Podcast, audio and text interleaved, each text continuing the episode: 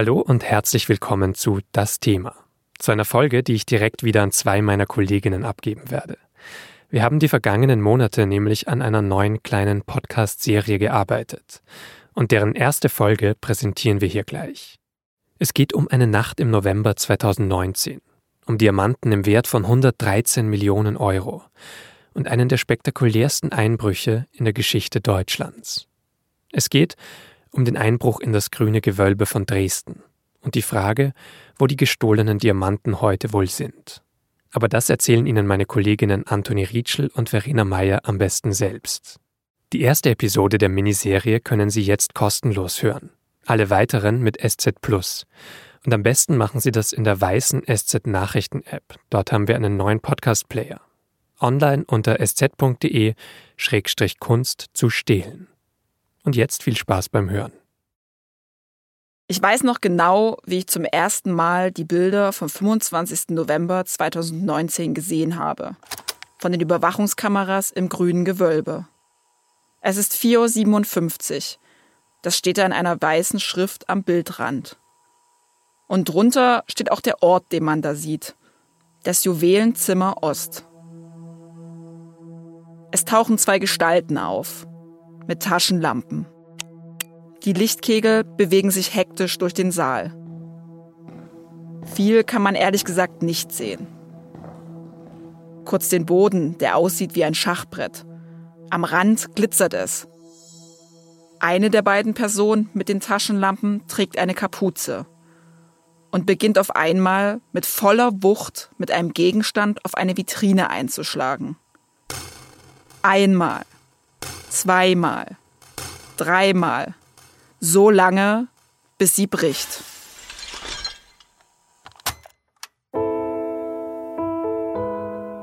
Den Videoausschnitt, den hat die Polizei wenige Tage nachdem das alles passiert ist, veröffentlicht. Er ist nicht lang. Der gesamte Einbruch selbst dauert nicht länger als ein paar Minuten. Aber umso größer ist der Schaden. Aus dem grünen Gewölbe werden an diesem Tag Kunstschätze im Wert von 113 Millionen Euro gestohlen. Broschen, eine Hutnadel, ein Degen, die Brustschleife der sächsischen Königin Amalie Auguste. 21 Stücke insgesamt, alle mit Diamanten verziert. Sie sind Teil der Dresdner Kronjuwelen. Es ist eine der spektakulärsten Kunstdiebstähle der deutschen Geschichte in einer Sammlung, die zu den bestgesicherten des Landes gehört. Und die Videoaufnahmen von den Überwachungskameras gehen 2019 schnell um die Welt. Kunsträuber haben bei einem Einbruch ins Dresdner Residenzschloss Schmuckstücke von kaum messbarem Wert Daring pre-dawn jewelry heist has stunned Germany and the world. Thieves broke into the world-famous Green Vault Museum at Dresden Castle. Der sächsische Kurfürst August der Starke hatte die Räume im 18. Jahrhundert für seine Schätze ausbauen lassen. One of Europe's most valuable collections of treasure suggests a technically complex, professionally planned and executed movie-style heist. Es geht um viel Geld, den Wert der Diamanten. Aber es geht schnell auch um einen unschätzbaren historischen Verlust. Der sächsische Innenminister nennt den Diebstahl damals einen Anschlag auf die kulturelle Identität aller Sachsen. Und alle wollen seit dieser Nacht vor drei Jahren einfach nur wissen, wer war das? Wo sind die gestohlenen Diamanten? Und gibt es noch Hoffnung, dass sie jemals zurückkommen? Genau das wollen wir auch in diesem Podcast herausfinden. Ihr hört Die Kunst zu stehlen. Ein SZ-Podcast in fünf Teilen. Und das ist Folge 1. Nachts im Museum.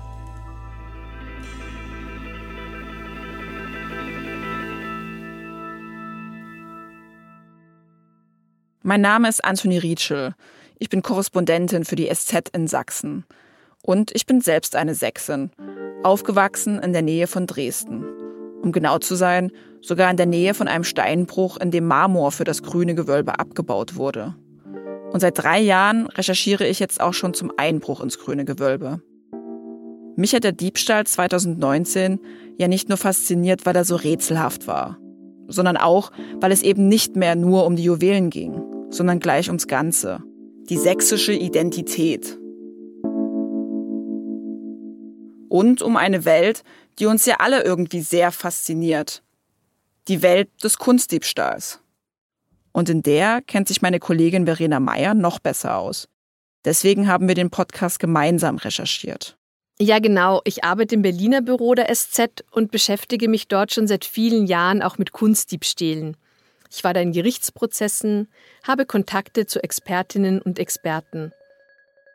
Als ich vom Einbruch ins grüne Gewölbe gehört habe, war mir direkt klar, dass das einerseits ein extrem spannender Einzelfall ist, der aber auch wieder so viel mehr erzählt über die Entwicklungen auf dem Kunstmarkt, über den Wert von Kunst und die organisierte Kriminalität, für die diese Werte sehr interessant sind.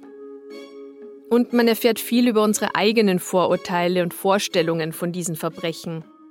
Die umgibt ja auch so eine ganz besondere Aura, weil sie oft so spektakulär ausgeführt werden. Über all das werden wir sprechen und dabei auch der Frage aller Fragen nachgehen, nämlich ob es noch Hoffnung gibt, dass der Schatz aus dem grünen Gewölbe wieder auftaucht und dafür gehen wir am besten erstmal an den Ort, an dem alles angefangen hat. Das grüne Gewölbe. Oder den sächsischen Louvre, wie es gerne genannt wird. Wir beide waren ja im Frühling zusammen dort für unsere Recherchen. Und auf dem Weg dorthin geht man mitten durch die Dresdner Altstadt. Vorbei am Zwinger, der Semperoper und den vielen Touristengruppen. Und dann kommt man zum Dresdner Residenzschloss. Dahin, wo früher Sachsens Könige residiert haben. Jemanden, der zum ersten Mal da ist, dem fällt vielleicht der verwitterte Sandstein auf. Aber mit den hohen Türmen und verschnörkelten Balkonen sieht das Schloss trotzdem eindrucksvoll aus. Dafür hat unter anderem August der Starke gesorgt, ein sächsischer Kurfürst und König von Polen. Schon damals eine ziemlich schillernde Figur, bekannt für seine Prunksucht, aber er hat Dresden im 18. Jahrhundert auch zum Elbflorenz gemacht, hat viele der Barockgebäude bauen lassen, die heute Touristen begeistern. Er hat Unmengen Geld für Kunst und Kultur ausgegeben. Und das grüne Gewölbe ist eigentlich sein Gewölbe.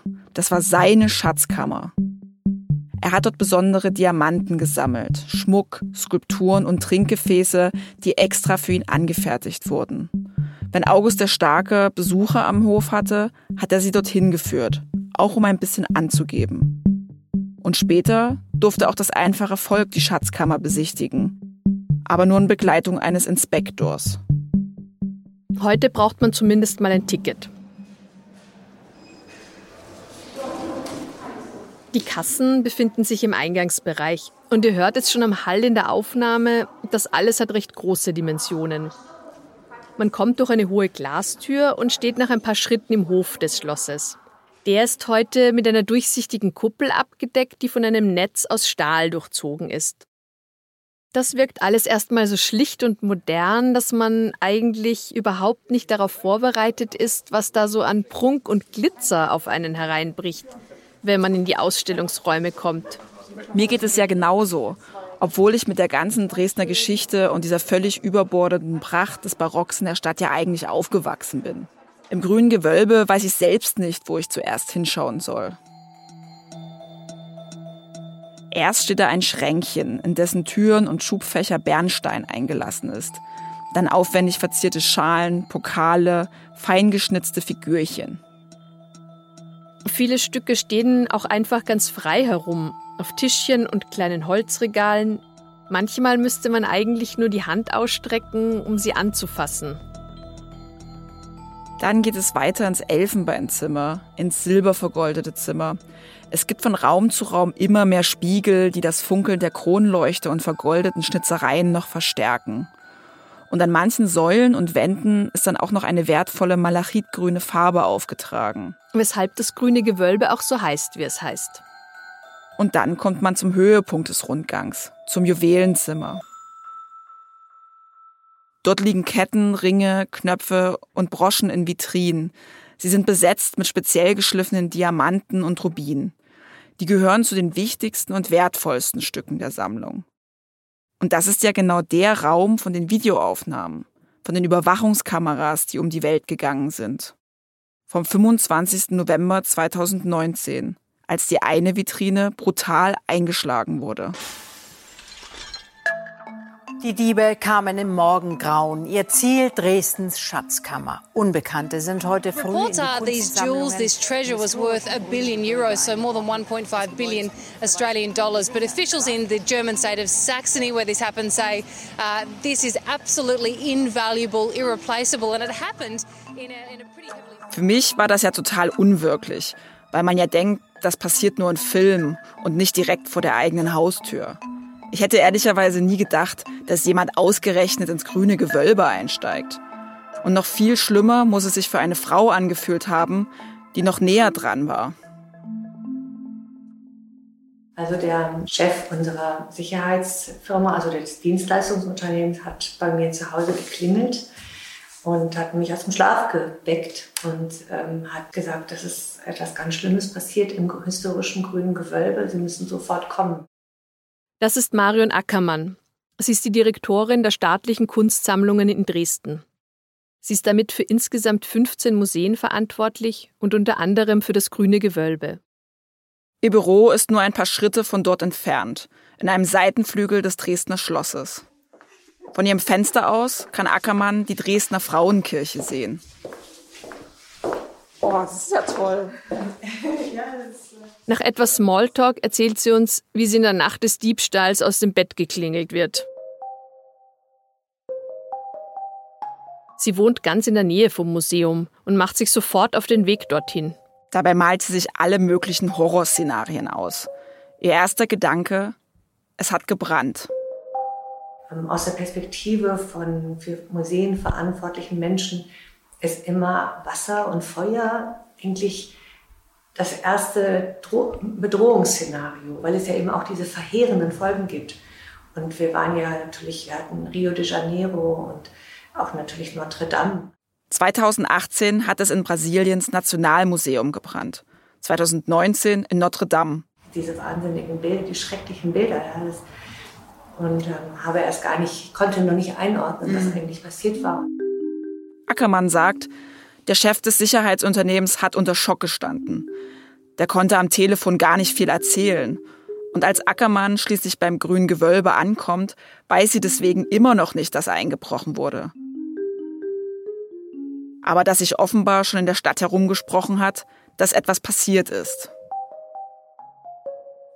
Es war dann auch eine erstaunliche Erfahrung, wie schnell das über die Medien funktioniert hat.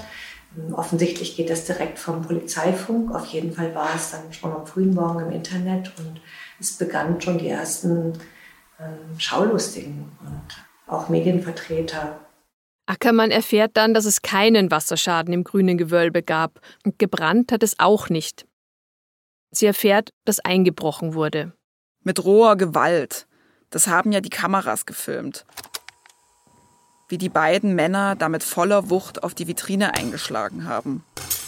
Und jede einzelne Szene davon hatten damals ja auch die Wachleute live auf ihren Monitoren mitverfolgen können.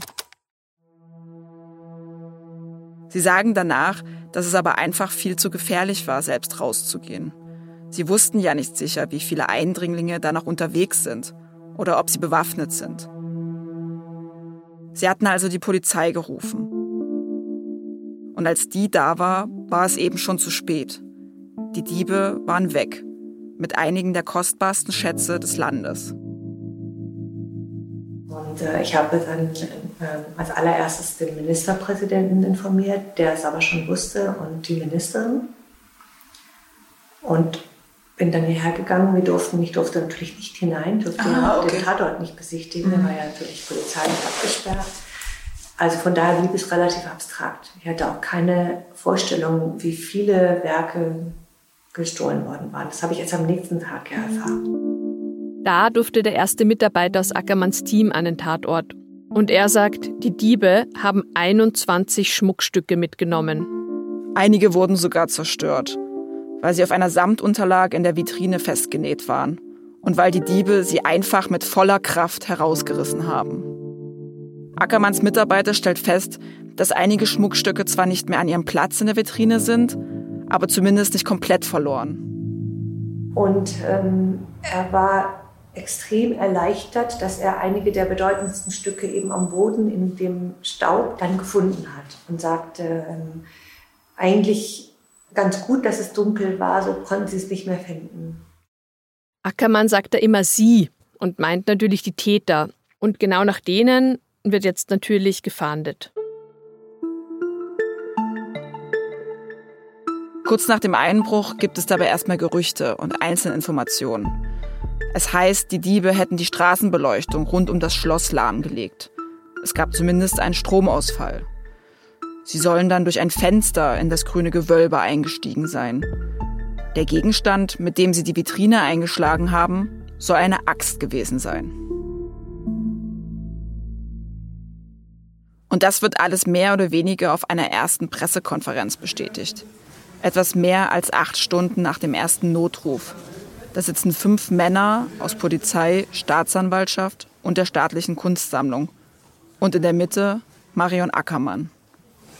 Herzlich willkommen im Grünen Gewölbe zu der Pressekonferenz anlässlich des Einbruchs in das Grüne Gewölbe. Mein Name ist Thomas Geithner, ich bin der Pressesprecher. Der Polizeipräsident von Dresden sagt zum Beispiel, es gab schnell Hinweise auf ein Fluchtfahrzeug. 5.05 Uhr ging ein erster Hinweis auf ein mögliches Fluchtfahrzeug vom Sicherheitsdienst ein, was dazu führte, dass erst eine, dann 16 Streifen im Einsatz waren. Dass auch die Bundespolizei an den deutschen Grenzen informiert wurde. 5.22 Uhr wurde dann die Bundespolizei einbezogen, die die Fahndungsmaßnahmen. Die Kriminalpolizei ergänzt, dass es wohl zwei Täter im Museum waren. Ähm, uns wurde mitgeteilt, dass auf den Kamerabildern ähm, die im Juwelenzimmer installiert sind, zwei Einbrecher zu sehen sind. Das aber vielleicht draußen noch mehr geholfen haben. Was nicht ausschließt, dass es draußen weitere Tatbeteiligte gegeben haben könnte. Aber das es wurde ein Gitter vor dem Fenster durchtrennt, durch das die Täter dann eingestiegen sind. Haben dort das Gitter durchtrennt und dann die Scheibe eingeschlagen und sind zielgerichtet äh, auf eine Vitrine zugegangen. Diese haben sie dann zertrümmert. Ob das jetzt viel zu einfach für die Diebe war oder die einfach extrem versiert, das wird auch Marion Ackermann bei der Pressekonferenz gefragt. Also für jemanden, der jetzt nicht hier ähm, die Details kennt, äh, ist das alles ein bisschen, äh, ein bisschen mysteriös. Ist jetzt die Alarmanlage durch den Stromausfall betroffen gewesen, ja oder nein? Ist hier jemand vor Ort? Wird das hier gesichert, auch nachts, wenn hier Millionenwerte äh, sind? Oder ist das sich selbst überlassen? Wie muss man sich das vorstellen? Also ich kann zumindest zu diesem Aspekt ähm, antworten, dass äh, unsere Sicherheitszentrale ja sofort die Polizei informiert hat. Um äh, 4.59 Uhr ist es bei der Polizei eingegangen. Das hat funktioniert. Wie das mit dem Stromausfall sich dazu verhält, das ist... Ähm, Ackermann wirkt bei der Pressekonferenz ein bisschen zögerlich. Sie muss einfach abwägen, welche Infos sie preisgibt weil nicht alle Aspekte des Sicherheitsthemas mir bekannt sind. Mhm. Also die werden dann sogar, was auch richtig ist, von mir geheim gehalten. Mhm. Also weil natürlich nur die Aspekte, die ich wissen muss, sind mir bekannt, aber es gibt viele Dinge, die sind nur beim Sicherheitschef und beim, äh, beim Leiter des Sicherheitsunternehmens mhm. unterwegs. Und was die Situation noch unangenehmer macht, Ackermanns Vorgänger hatte mit dem Sicherheitskonzept des grünen Gewölbes geradezu öffentlich angegeben. Es hieß ja lange, es soll besser gesichert sein als der US-amerikanische Militärstützpunkt Fort Knox. Das war vielleicht übertrieben, aber sicher war das grüne Gewölbe eigentlich schon. Das beginnt schon mal mit den dicken Mauern, die das Residenzschloss sowieso hat. Es gibt außerdem eine Scanneranlage. Die bildet eine unsichtbare Barriere rund um die Fassade und ist sehr empfindlich. Wenn die eingeschaltet ist und man da rankommt, wird ein Alarm ausgelöst. Innen drin, bevor man in die Räume kommt, gibt es eine große Sicherheitsschleuse, die untertags an ist. Es gibt viele Kameras, die auch nachts laufen. Aber genau in der besagten Nacht funktioniert das alles nicht. Die Einbrecher fallen dem Wachpersonal erst auf, als sie schon im Museum sind. Vielleicht eben weil der Strom ausgefallen war und die Alarmanlage deswegen versagt hat. Vielleicht hatte es auch gar nichts damit zu tun und die Einbrecher wären so oder so reingekommen. Vielleicht waren die Juwelen doch nicht ausreichend geschützt. Aus den bekannten Details werden damals erste Thesen und Theorien gesponnen, wer schuld sein könnte. Und interessanterweise gibt es auch einen Vorwurf, der mich total überrascht hat und der mir gezeigt hat, dass es bei dem Einbruch wirklich nochmal um viel mehr geht. Das zeigt sich zum Beispiel auch schon auf dieser allerersten Pressekonferenz. Da schwingt in der Frage, die ihr vorhin schon gehört habt, ja auch so ein bisschen etwas Vorwurfsvolles mit. Wird das hier gesichert, auch nachts, wenn hier Millionenwerte sind? Oder ist das sich selbst überlassen? Wie muss man sich das vorstellen? Als ob da jemand einfach super nachlässig war. Auch wenn der Kollege das so vielleicht gar nicht gemeint hat. Andere meinen es schnell ja wohl wirklich so, dass da jemand nicht aufgepasst hat und dass die teuren Diamanten jemandem im Prinzip egal waren. Und auf einmal spielt, so komisch das klingt, auch Marion Ackermanns Herkunft eine Rolle. Nämlich, dass sie aus Westdeutschland kommt. Sie ist in Göttingen geboren und war Museumsleiterin in Baden-Württemberg und Nordrhein-Westfalen, bevor sie nach Sachsen gekommen ist. Das befeuert die ohnehin sehr emotionale Debatte. Dadurch, dass man uns gesagt hat, na ist ja klar, ihr kommt ja nicht von hier, dass ihr euch nicht so identifiziert und verantwortlich fühlt. Und das war natürlich, das war natürlich eine schlimme Aussage und ist natürlich äh, Blödsinn.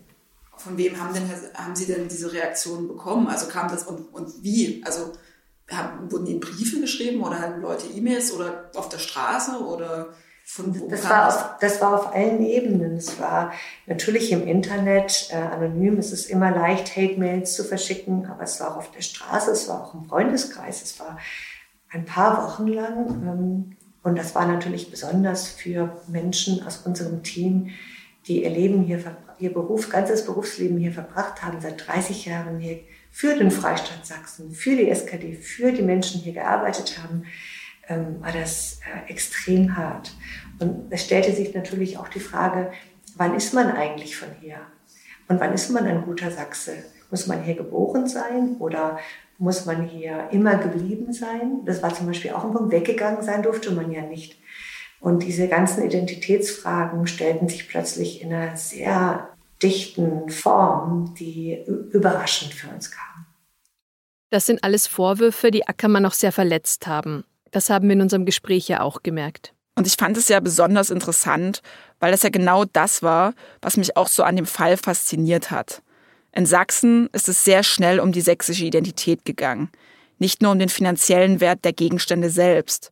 In der Tagesschau und bei CNN waren die vielen Millionen Euro in den Schlagzeilen. In Sachsen der eigene Stolz. Wofür Marion Ackermann als Kunsthistorikerin sogar Verständnis hat. Man muss sagen, dass hier in diesem Bundesland ja, Kunst und Kultur eine ganz wichtige Rolle spielt. Und das ist, also das ist auch ein Grund, warum ich hier so gerne bin. Das ist erstmal was ganz Tolles. Ich habe das eigentlich nur in Spanien und Italien erlebt, dass man so eine persönliche Beziehung zu den Objekten des eigenen Landes hatte.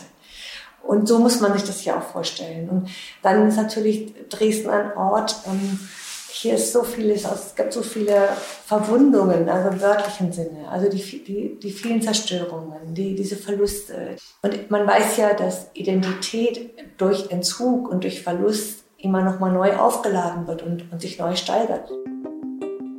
Das hat auch etwas mit dem Zweiten Weltkrieg zu tun. Am 13. Februar 1945 wird Dresden aus der Luft angegriffen. Und viele der barocken Bauten, von denen ich erzählt habe, auf die die Dresdner so stolz sind, die werden in Schutt und Asche gebombt. Von der Altstadt bleibt nach dem Angriff nur noch ein Trümmerhaufen übrig. Und dann kommt auch noch die Sowjetarmee und nimmt viele Kunstschätze mit, die vor den Bomben gerettet werden konnten. Sie sieht das als Entschädigung, weil die Wehrmacht auch so viel verwüstet hatte. Also sie nehmen wirklich Gemälde, Bücher, Gold, Skulpturen, alles Mögliche. Und ohne jetzt die Schuld der Deutschen im Zweiten Weltkrieg kleinreden zu wollen, das ist ein Trauma, von dem Ackermann meint, dass es bis heute nachwirkt. Und das grüne Gewölbe spielt da auch wieder eine besondere Rolle für die Menschen. Weil das Schloss, von dem wir hier reden, das ist eigentlich nicht mehr das von August dem Starken. Es musste wieder aufgebaut werden. Ausgerechnet die Räume vom grünen Gewölbe diese ganze prachtvolle Innenausstattung. Die sind aber fast vollständig erhalten geblieben, trotz der Bomben. Und dann sind die Juwelen und Schätze, die lange in einem Tresor in Moskau waren, genau dahin wieder zurückgekommen.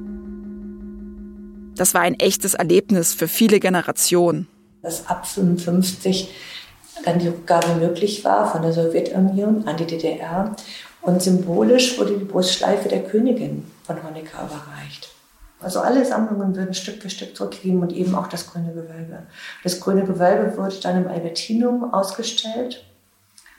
Das war in einer Trümmerlandschaft, die es hier gab, natürlich ähm, ein unglaubliches Erlebnis für die Menschen. Und äh, das haben viele noch im Gedächtnis.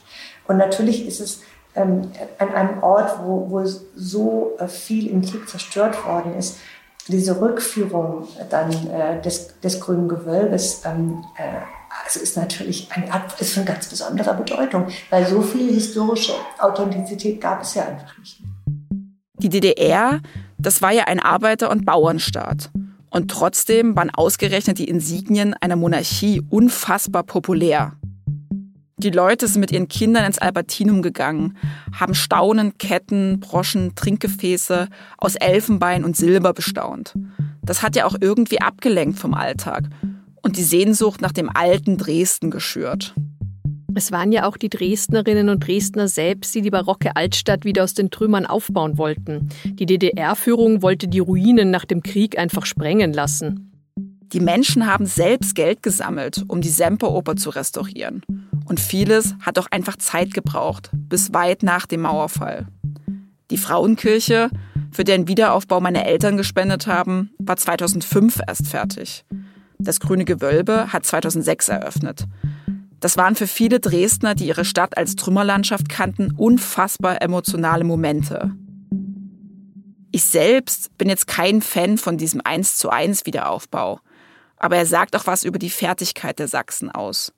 Das Juwelenzimmer, das als einziges auch zerstört war, ist eine komplette Replik. Die prachtvollen Ausmalungen, die vergoldeten Holzschnitzereien, da waren Handwerker aus der Region beteiligt. Das ist schon beeindruckend. Wir reden hier also von einer sächsischen Erfolgsgeschichte. Auch deswegen sind so viele empört über den Diebstahl der Juwelen. 113 Millionen Euro. So viel soll der gestohlene Schatz wert sein. Aber was heißt das überhaupt? Geht es hier noch um Schmuck, um eine konkrete Geldsumme? Was ist tatsächlich verloren gegangen? Und für wen? Dass die Fragen irgendwie zusammengehören, war in Dresden also sehr schnell klar. Das sind ja auch Fragen, um die es eigentlich bei jedem Kunstdiebstahl geht. Es gibt einen materiellen Wert, also das, was Diamanten oder das Metall einer Skulptur wert sind. Es gibt den Wert, den bestimmte Gegenstände und Gemälde auf dem Kunstmarkt haben. Und dann gibt es noch etwas, das der Philosoph Walter Benjamin Anfang des 20. Jahrhunderts einmal als Aura eines Kunstwerks bezeichnet hat. Das ist der Wert, den bestimmte Werke kunsthistorisch haben und das, was Leute emotional mit ihnen verbinden. Und angesichts der Geschichte von Dresden, dem Stolz, der Verlusterfahrung könnte man jetzt meinen, die Diebe haben es auf diesen Schatz abgesehen, weil er ihnen auch etwas bedeutet. Diamanten könnte man ja auch bei einem Juwelier rauben. Wer in das grüne Gewölbe einbricht, der muss es aber auch irgendwie auf die Seele der Sachsen abgesehen haben. Der muss außerdem extrem versiert sein, sich vor Ort im grünen Gewölbe auskennen. Und schlau genug sein, um die Alarmanlage auszuschalten und um die Sicherungssysteme zu überwinden. Der muss seine Aktion auch lange planen, um dann auch noch damit davonzukommen. Anders gesagt, wenn wir uns dem Diebstahl von Dresden ein Stück weiter annähern wollen, müssen wir fragen, wer sind diese Meisterdiebe, denen so ein Coup gelingt? Wer klaut so einen wichtigen Schatz? Und darum geht es in der nächsten Folge.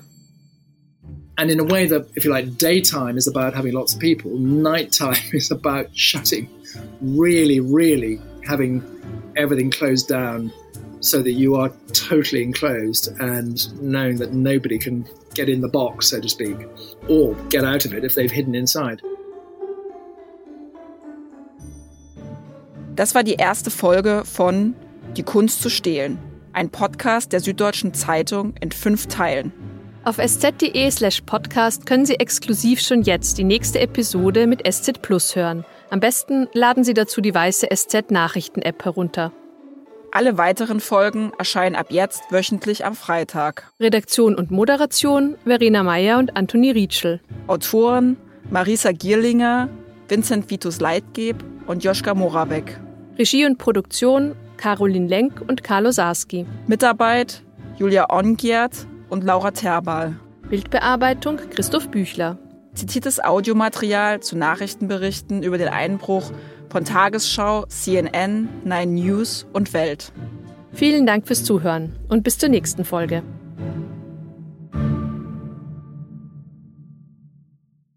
Das war die erste Folge von Die Kunst zu stehlen. Mehr Infos und alle Folgen finden Sie unter sz.de-kunst zu stehlen. Oder noch besser über die Navigation in der weißen SZ Nachrichten App. Dort haben wir, wie gesagt, einen neuen Podcast-Player, über den Sie die restlichen Episoden gut hören können. Wir freuen uns immer über Feedback, gerne per Mail unter podcast.sz.de. Bis zum nächsten Mal.